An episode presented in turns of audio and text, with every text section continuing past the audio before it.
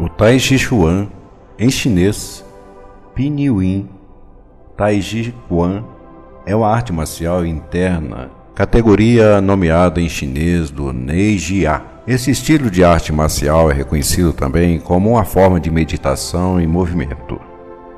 Os princípios filosóficos do Tai Chi Chuan remetem ao taoísmo e à alquimia chinesa. A relação de Yin e Yang, os cinco elementos, o Bagua, que é o oito trigramas, o livro das mutações, o I Ching, o Tai Te Ching de Lao Zi, são algumas das principais referências para a compreensão de seus fundamentos. Os textos clássicos do Tai Chi Chuan, escritos pelos mestres, orientam a vencer o movimento através da quietude, vencer a dureza através da suavidade e vencer o rápido através do lento. O Tai Chi Chuan tem suas raízes na China, sendo atualmente uma arte praticada no mundo todo. É apreciado no Ocidente especialmente por sua relação com a meditação, o Tai Wing, e com a promoção da saúde, oferecendo aos que vivem no ritmo veloz das grandes cidades uma referência de tranquilidade e equilíbrio.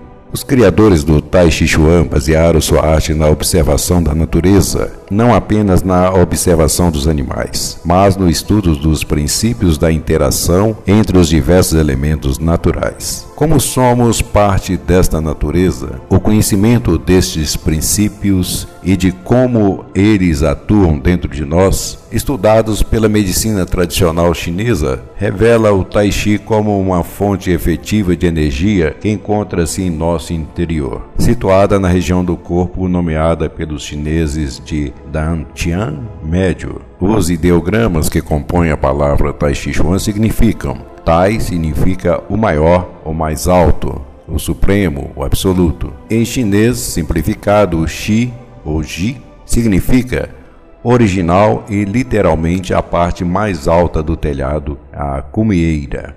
Xuan ou Quan significa punho, aqui simbolizado soco, luta às mãos livres, desarmadas, boxe, etc.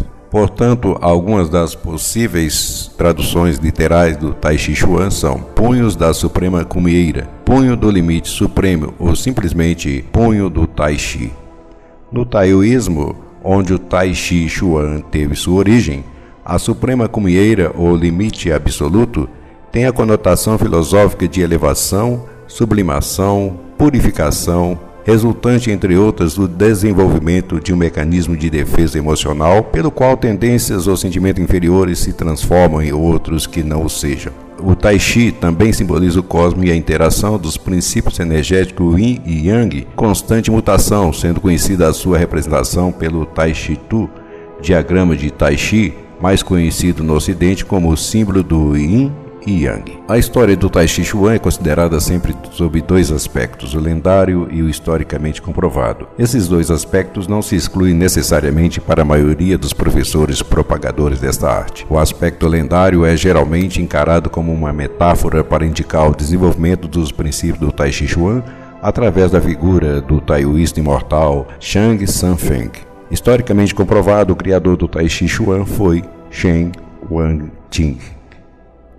Existem indicações de que durante a dinastia de Tang, em 618 a 906 d.C., um eremita chamado Xu Chuanping desenvolveu uma arte chamada os 37 estilos do Tai Chi, também chamada de Shang Xuan, Punho Longo ou Shang Qiang, Rio Longo. Por volta da mesma época, um monge taoísta chamado Li Daozi praticava uma arte denominada punho longo primordial, semelhante aos 37 estilos do Tai Chi. Portanto, dia 28 de abril, no Parque Municipal, na Praça do Trenzinho, o Dia Mundial do Tai Chi e do Chi Kung, em sua sétima edição.